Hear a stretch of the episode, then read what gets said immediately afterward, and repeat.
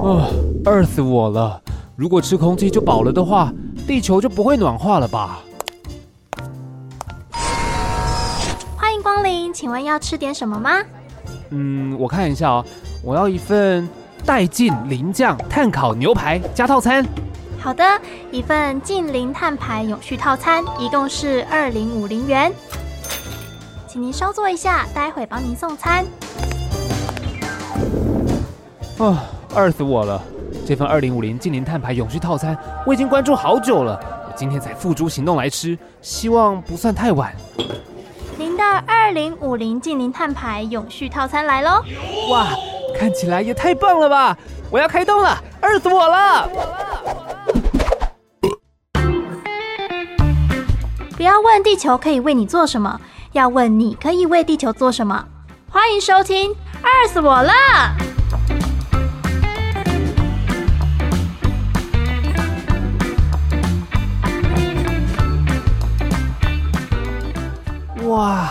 这个建筑好美哦！不错吧？姐姐带你来的这个地方可是大有来头呢。真的哎。姐姐光说要带我出门啊，就已经让太阳从西边出来了。来到这个地方又更不得了啊！哎、欸，你好好说话哦。这里是台糖的沙仑聚落，这可是绿建筑呢。而且从设计到建造都把永续的概念融入，尽量降低碳排放，并且让这些材料在未来都可以永续再被利用哦。哦，也就是说，很久很久很久很久很久很久很久以后，当这个房子要被拆掉的时候，它还可以重生喽。答对喽！当然那个时候我们可能已经不在了。可是我们的下一代，甚至下下一代，都还能帮我们把建筑的生命延续下去哦，这样听起来超浪漫的耶！真的很浪漫哎。可是姐，首先你要有下一代。我知道啦，这还要你提醒？追我的人很多啦，你不用担心。哼。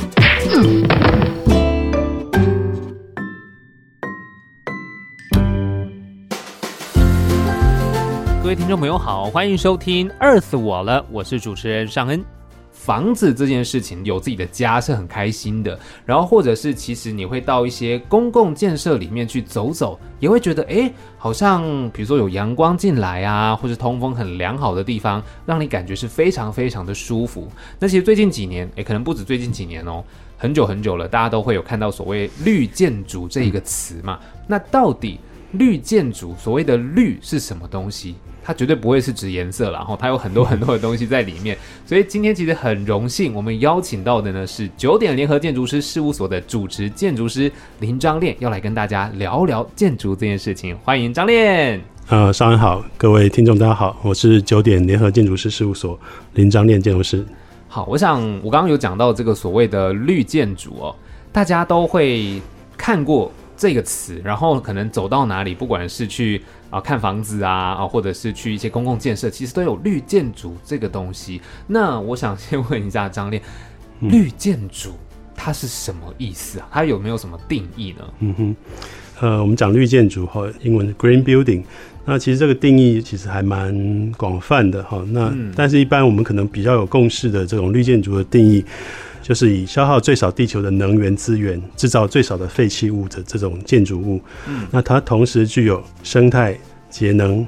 健康、减肥这四个面向的一个考量的一个建筑物，对，更通俗一点或更广泛一点定义，我们可以考虑整个建筑的全生命周期，从它设计、盖房子到使用到最后修缮或者是拆除，嗯，它整个生命周期里所有的步骤，针对这个环境是友善的，针对这些资源是有效运用的建筑，我们都可以泛称它是一种绿建筑。嗯、那或许最简单定义就是，你可以想象它是对环境友善的一种设计方式。那这样的房子。比如说，对我们一般人来说，好了，跟我们的生活关联最直接的是什么啊？最直接的关联，我想房子主要是还是人来使用去居住嘛，哈。对，所以它从你的环境、生活、健康。刚刚提到我们有四个面向，从生态，嗯，到节能，对，减废还有健康，最直接的当然是健康这个项目哈。对，室内的这个绿建材啊，或者是一些比较低污染的，或者是再利用的建材，这些都是直接对你的身体的健康是有比较直接影响的。嗯，其实像我们事务所从九九年成立至今，哈，大概二十几年，然后我们也一直把这个环境绿建筑当做我们这设计的一个主要的一个核心概念。嗯，那以国内来说，大概是在七二年的时候，联合国的召开一个全国的会议，针对地球环境第一次提出来有关绿建筑的一个概念。嗯，过去可能有人说它是生态建筑、是永续建筑，或者是环境共生建筑等等哈。但慢慢的就大家比较有共识，用这个绿建筑的名称。嗯，那台湾的话，大概在九八年的时候，当这个观念慢慢的被推广之后，那台湾内政部研究所也开始顺应这个趋势哈，开始定义这个绿建筑作为生态环境保护的一个建筑的用语。对，啊，后续在台湾，像各国可能都有一些绿建筑的评估标准，像美国的 LEED 或者英国的、日本的。那台湾现在有个叫做 EEWH，嗯，那这四个英文字母分别就是我刚刚提到的生态、节能、减费跟这个健康，好，就是它四个英文，但简称它这个我们台湾的绿建筑指标，大概的历史是这样子。嗯，OK，所以那你觉得说，在开始不管是联合国啊，或者是像我们台湾这边推动这样所谓的绿建筑之后，其实对于环境或对于大家一般大众的认知跟认识有没有什么不一样的改变呢？当然，我们觉得更重要的是一种观念的传达，大家对这个环境的关心。其实为什么建筑要用绿建筑的思考？因为在两年前，我们开始来关心碳排这个议题。哈，其实建筑的碳排在那全球的碳排里面，几乎占了百分之三十，将近快四十。哦，这么多哦！因为盖房子，其实可以想象，它盖房子是很花费能源、碳，需要它的水泥啊，需要钢筋啊，然后需要运送等等。对，所以从这种地球的角度看，当然我们责无旁贷了。哈，这个 不管是设计者或者是建造者或者使用者，我想我们都要朝一个比较节能的、对环境比较好的这个建筑设计去思考，这样子。嗯，那这样子的思考，就我以一个外行人的感觉来问一下哈，就是说，到底你看哦，盖房子它是一个非常非常碳排很高的嘛，嗯，那设计绿建筑就是希望它碳排可以降低，嗯，可是那到底在设计上面，它最主要的差别会是什么？是建材吗？还是什么地方？嗯，我们可以比较。归纳的去讲哈，我们常来讲永续或者节能建筑的设计策略是什么？嗯，那我们会用这种所谓的被动式设计跟主动式设计来分类。对啊，所谓被动式设计可能是从这种基地的配置、对景观的绿化保水哈，或者是这些比较是呃外壳的节能等等哈，对，让它比较多的机会做自然的通风采光，减少这个能源的这个使用。哦。那这是比较是被动式设计的方式，嗯，那主动式设计可能我包含用比较高效率的这个设备啊，空调啊这些，哦、呃，灯具哈，或者一些智慧管理这些东西，透过这些比较主动的，不管是设备或者是系统的设定，来达到整个节能的目标。这样子，对，大家可以用这种主动跟被动两种方式来来思考这件事情。哦，所以刚刚讲被动的话，就是可能刚刚讲采光通风。对，比方说，我在规划阶段就考虑到这块在台北市或者在南投或者高雄不同的地点，它可能它的风、它的护理环境不不一样。嗯，那我们就针对当地的在地的基地的基本条件去设计、去规划，让它的风可以很自然的在我的公共空间里面游走。嗯，我的光可以引入到我的室内。对，减少你的空调跟照明跟的使用这样子。哦，嗯、其实就是刚张念有讲到的，就是说，因为建筑是人在使用，没错，所以主要是让人我们在使用的时候可以减少能源的使用，能耗对，哦，减少能耗。然后刚刚讲到像主动的设置，就是空调设备。那当然，其实我相信大家听完这样子，刚刚张念讲，不管是被动或主动的时候，你就可以开始回想，哎，你是不是去过哪些地方？它可能就是拥有这样子的一个，比如说采光通风，或是比较节能的，也许。可能大家公共场所上厕所的时候，可能那个水是、嗯、比较节能之类的，嗯、大家开始有想象。那我想问一下，就是像九点联合建筑师事务所这边啊，因为你们有提倡一个叫低碳美学的建筑嘛？是。那这件事情，低碳美学的建筑，你们要怎么样去实践？那跟美学要结合，会不会有时候有那么一点小困难呢？可以这么说，或者说美学本来就有很多的标准或主义嘛，哈很多主张，从从、嗯啊、早期的现代建筑到后现代到古典等等。我们当代议题就是这个能源的议题，哈，低碳的议题，所以我们主张这种所谓的低碳的美学。对、嗯，那也是我们事务所在过去近二十年的过程中，针对我们的这个理念。去把它归纳出来的一些呃设计原则啊，设计核心概念这样子。嗯、因为我们叫我们是九点嘛，我们就把这个概念分成九个重点这样。哦、就是其实当然，我们可以简单的介绍一下，我们这九个重点，大概是呃野野外的野，但是它的意思就是说，呃，我们希望这个每一个设计它能够顺应自然，好，针对基地的环境条件呢来做规划设计。对。那第二个是近，好，靠近的近，对，它的意思说因地制宜，哈，原则上我们都尽量用在地的元素或者在地的材料，或者甚至在地的工法。那也可以的话，跟在地的这些工匠或者是职人们合作，哦、就是一个，也是一种比较低碳的一个做法。我们、哦、在运送或者是材料的使用上，都是相对是比较低碳的一个做法。嗯。那另外第三个就是我们所谓的空哈，空间的空。对。那它是一个把它解释成是一个弹性的、多样的、比较可以配合使用者我们所谓的通用设计了。哦，通用设计哈。嗯。当你在面对不同的受众或者不同的使用者的时候，它都可以做一个很弹性的一个变化，不会因为你的今天你的需求改变了，或者你的业态改变了，你要必须变更很多的一个建筑的房子的设计。嗯。可能它是一个比较通用形式的一个空间。嗯，懂。那第四个是我们的轻哈，轻巧的轻，轻量化这件事情也是一个很重要的概念，就是说，因为房子本身它必须承载很多的重量，除了结构本身重量，还有这些人活动的重量，对，所以尽量用呃比较轻的工法或轻的材料，也是一种绿建筑的低碳美学的一个概念。哦，第五个是我们叫九，我刚刚一开始提到生命建筑生命周期，也就是我在规划一开始。我就去思考说，哦，也许这个房子在三十年或五十年，或者甚至百年后，它未来的一个 circulation，哦，就是，所以你在设计初始时，你可能就会有一些不同的思考，这样子哈。那第六个是我们的，我们叫让哈，让。就是刚刚提到的被动式设计哈。刚刚我们一开始提到主动跟被动，对，就是刚才一些被动的手法去把用这种配置啊，或者是建筑的手法跟环境整合的手法来达到节能的效果，嗯。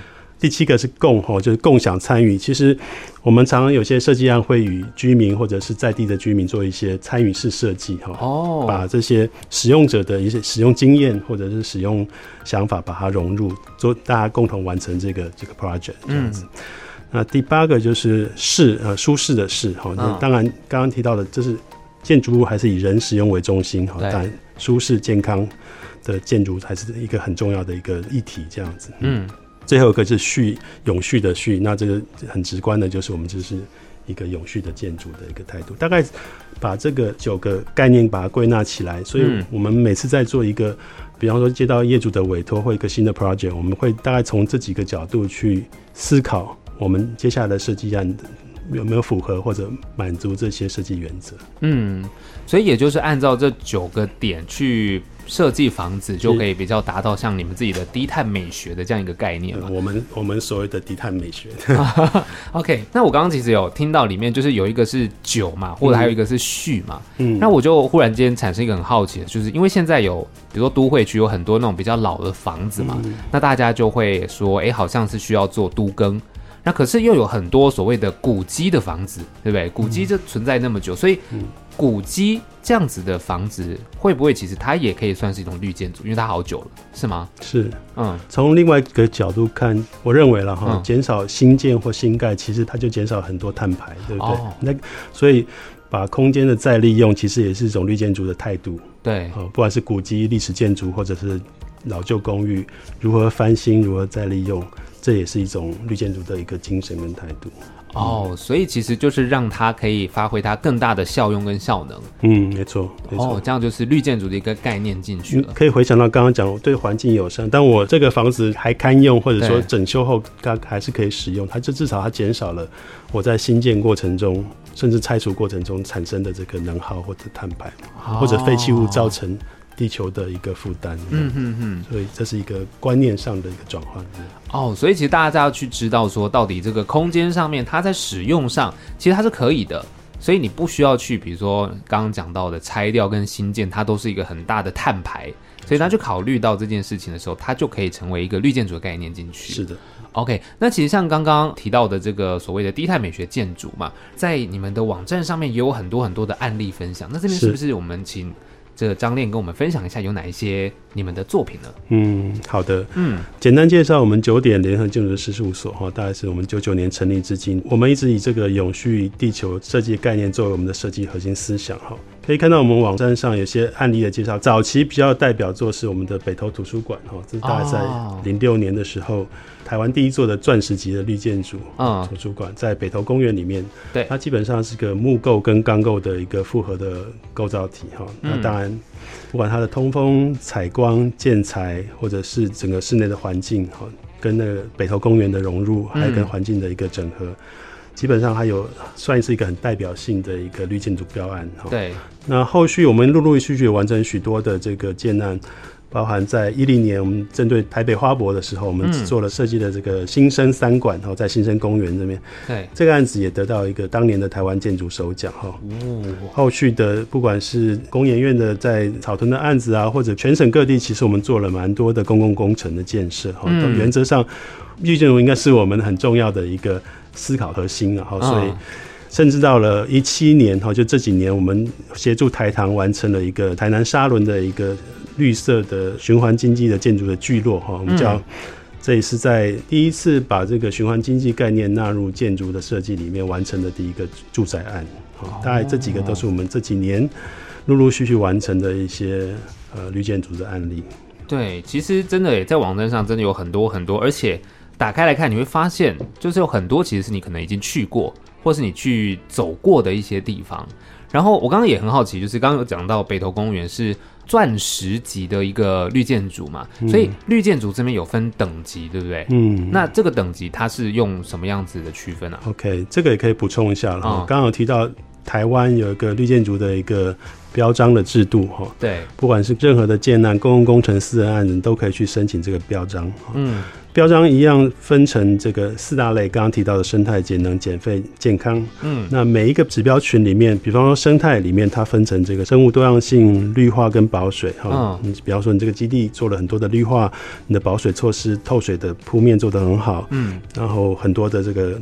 多孔系生物的这种，或者是附层性的植物的这种样态，这都是相对它是个比较绿建筑的一个概念。嗯，那在能源部分，当然就是我的外壳、空调、照明这些一些省能的措施。对，那在减废的部分，就是 CO2 减量跟废弃物减量。嗯，健康就包含了我室内环境指标，还有水资源，刚刚提到的，不管是雨水回收或者是中水回收等等，这些都是水资源的指标。那最后一个就是我们的污水垃圾，大概这个九大指标评比之后。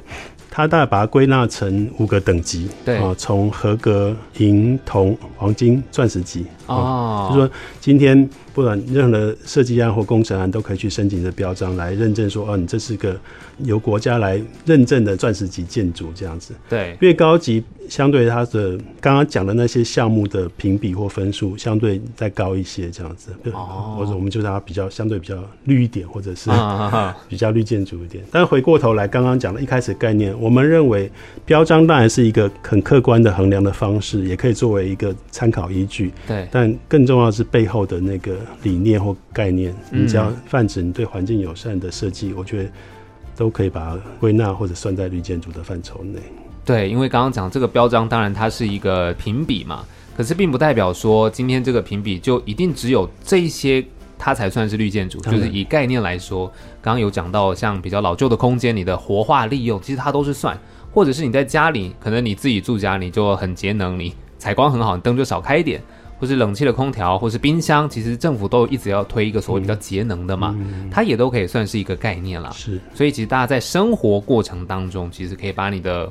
建筑把它活成绿建筑，嗯，这样子。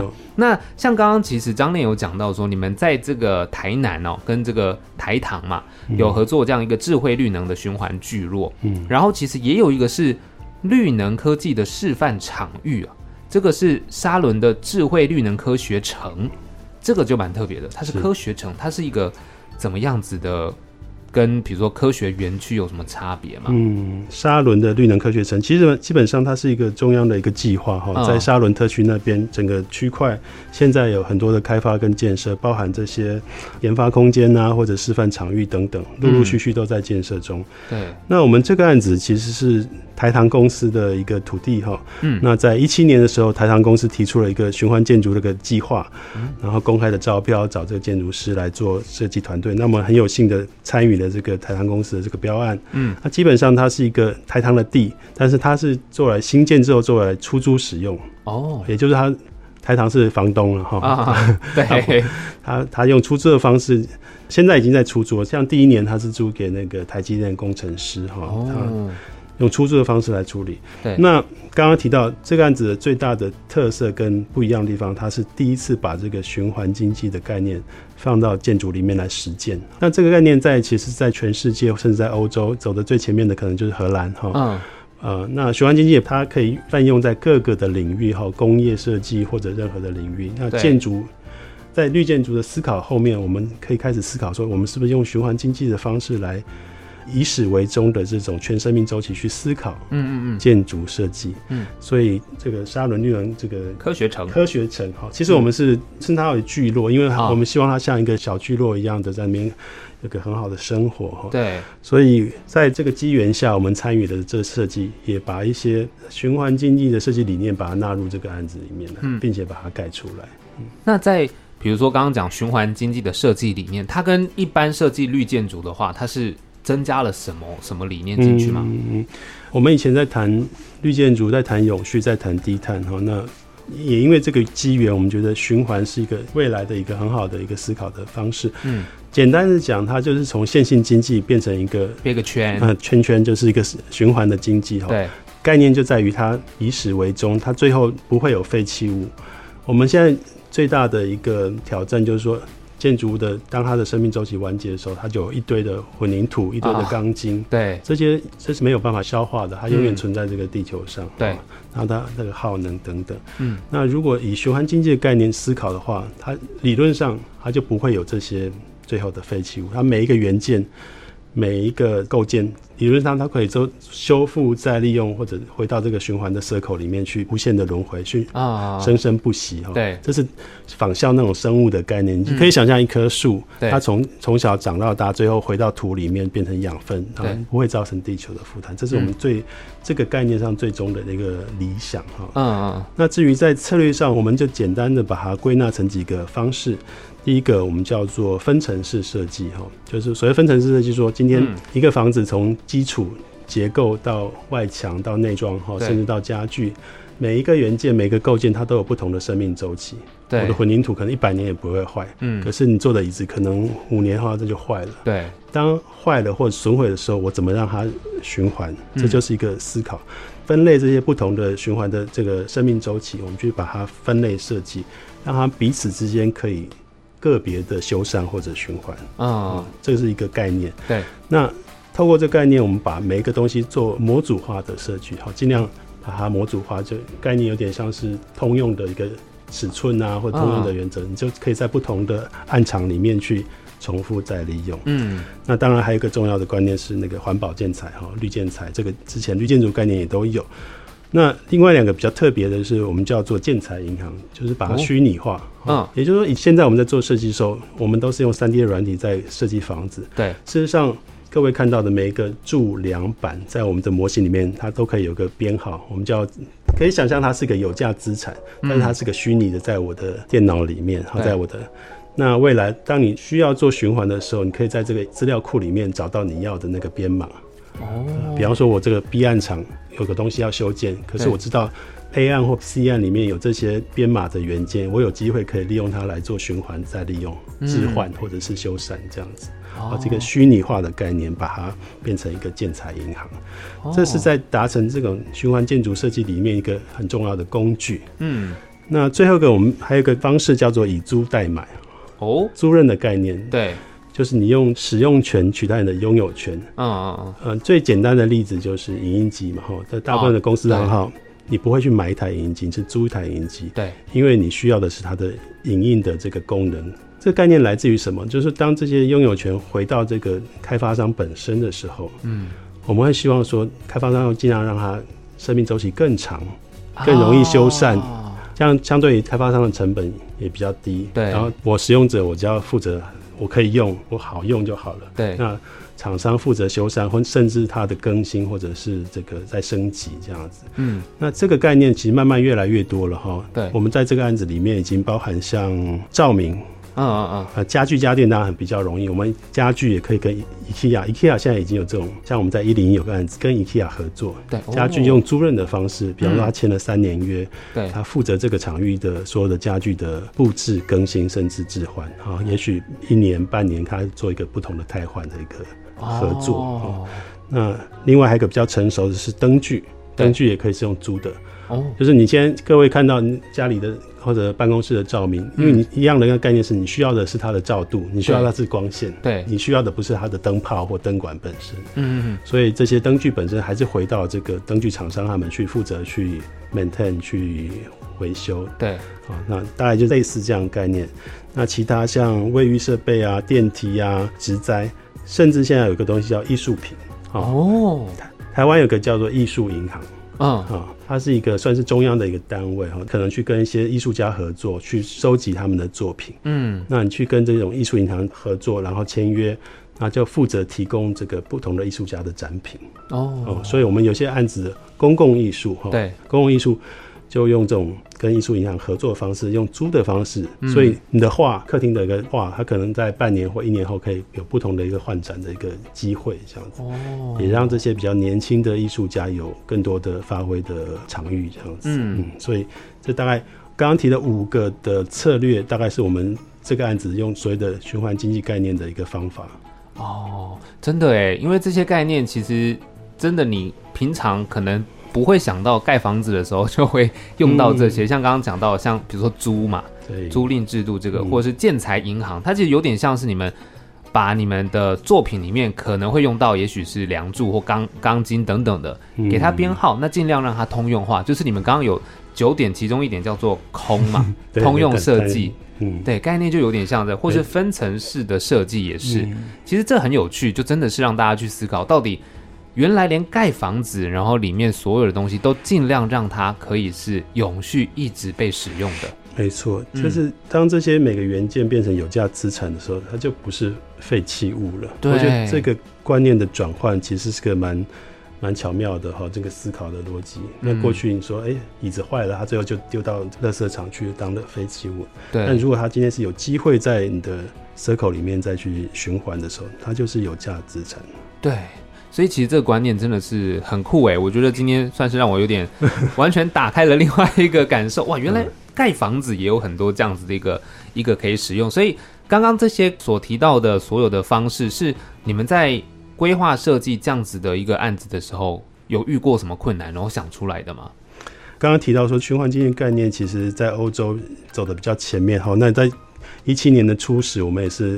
边做边学哈，嗯，那刚刚这些功法或者这些策略也是慢慢的在跟业主台谈，或跟厂商、跟团队，还有后续的营造厂，慢慢都整理出来的一些原则。我觉得这条路大家刚开始走了，对，所以一开始的时候当然碰到很多的困难或挑战，嗯，比方说好了，我们相对可以符合这些循环功法的材料或者是设备。可以选择性相对少哦，就像我刚刚举的几个例子，家具、家电、照明、空空调等等，主要是来自于这些设备或厂商还没有这种租赁的经济模式。对，这个关乎 financial，跟关乎这个财务的规划，或者是这些产品的二手价值等等，好，比较是财务的部分。对，那这是我们第一个挑战。那第二个是说，还有相对的。法规面啊，有没有跟上？好的，不管是采购法或者一些鼓励，嗯，这些的措施有没有跟着一起 upgrade 这样子？嗯嗯嗯。那最后还有一个就是市场的诱因，然后就是说政策的法令啊，或者银行的融资啊，这几年开始在谈 ESG 哈，谈这些永续。对。慢慢的有一些绿色融资，那有一些业主他就会需要思考说，哎，我。不管是在新建厂房的时候，或者在投资的时候，就会考虑我要把这个绿色建筑的概念把它引入这样子。嗯，嗯，大概这些层面，我觉得这几年慢慢的越来越多资源，大家也这样的共识。对，啊，也相对，我觉得这个目标也离得更近一些。嗯，就其实我们都知道，盖房子这件事，它不是只有。比如说营造业本身啦，它其实在整个市场、整个环境，大家都必须要一起来配合合作。像刚刚讲租赁啊，或者什么，它就有点像是呃，比如说订阅制好了，大家可能听串流音乐，嗯、大家可能看那个串流电影，对对，大家是订嘛，你不会买断某一部电影嘛，没错没错。但其实把它融入生活，嗯，对不对？刚刚讲那个循环经济，订阅制灯泡啊、家具，其实它可以走这种方向。嗯，你刚刚举那例子，我觉得很恰当啊，就是不管就是这种串流平台，就是很典型。嗯、过去我们可能买 CD 或买，那现在只要去租赁它的平台，就可以听到这些音乐。对，所以就是它其实观念是很像的。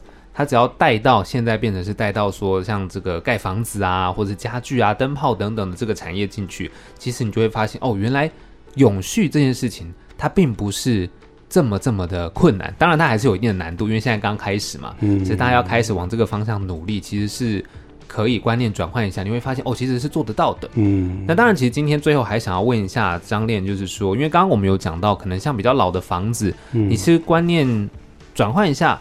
再把它做一些活化使用、利用或古迹等等，它也算是一种绿建筑嘛。那所以像一般以老旧公寓来说好了，可能那种动辄四五十年的，很多人可能就觉得啊，我等着都更。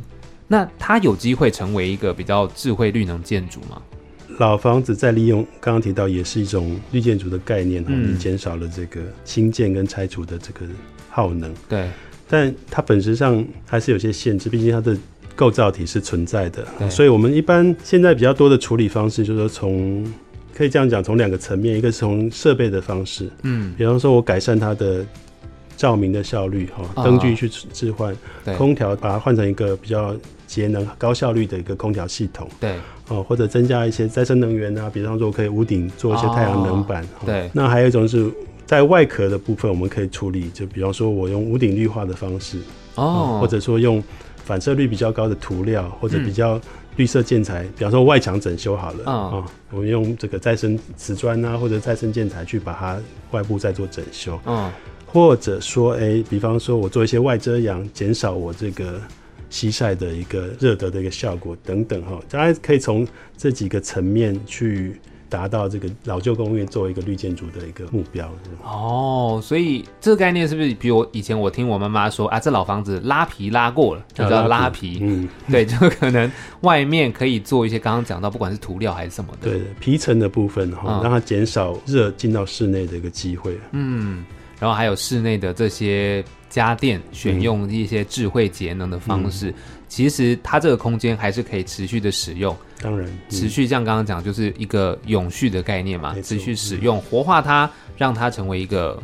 其实概念上，它就是一个绿建筑了。是的，所以今天其实非常开心诶，今天跟张练聊了好多好多，就是完全是让大家可以知道说，到底绿建筑是什么，然后永续观念如何进到绿建筑，它其实又开展了另外一个思考的模式了。是的，对啊，嗯，大家下一次其实到外面去走跳的时候，你可能一些公共建设啊，或者是你自己家里面的布置。或甚至你去呃朋友家走跳的时候，观察看看，或是聊聊看，嗯、也许其实像家电啊，或者是一些很多很多的地方或艺术品，刚刚讲到也有一些那个可以租赁，嗯，对，这都是很有趣的一件事情，对对，所以今天非常谢谢张练来到我们节目当中，谢谢你，谢谢张，谢谢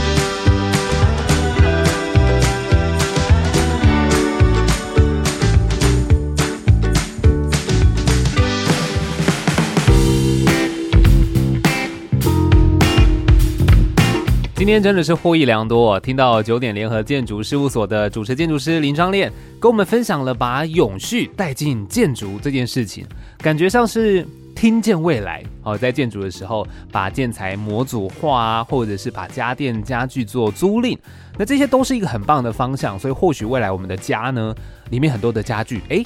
搞不好就有类似的方法，透过租赁达到这些家具家电的充分利用和减少他们的闲置，把它们资产化，延长使用年限，进而就达到永续。今天的 Earth 我了分享的这些内容呢，可以说让我吃得非常非常的饱，希望你也是喽。我是尚恩，下一次呢，我们要继续跟你聊的内容是苦茶油的复兴之路，如何从产品开展社区营造，然后走上永续的道路。记得收听哦，我们下次见，拜拜。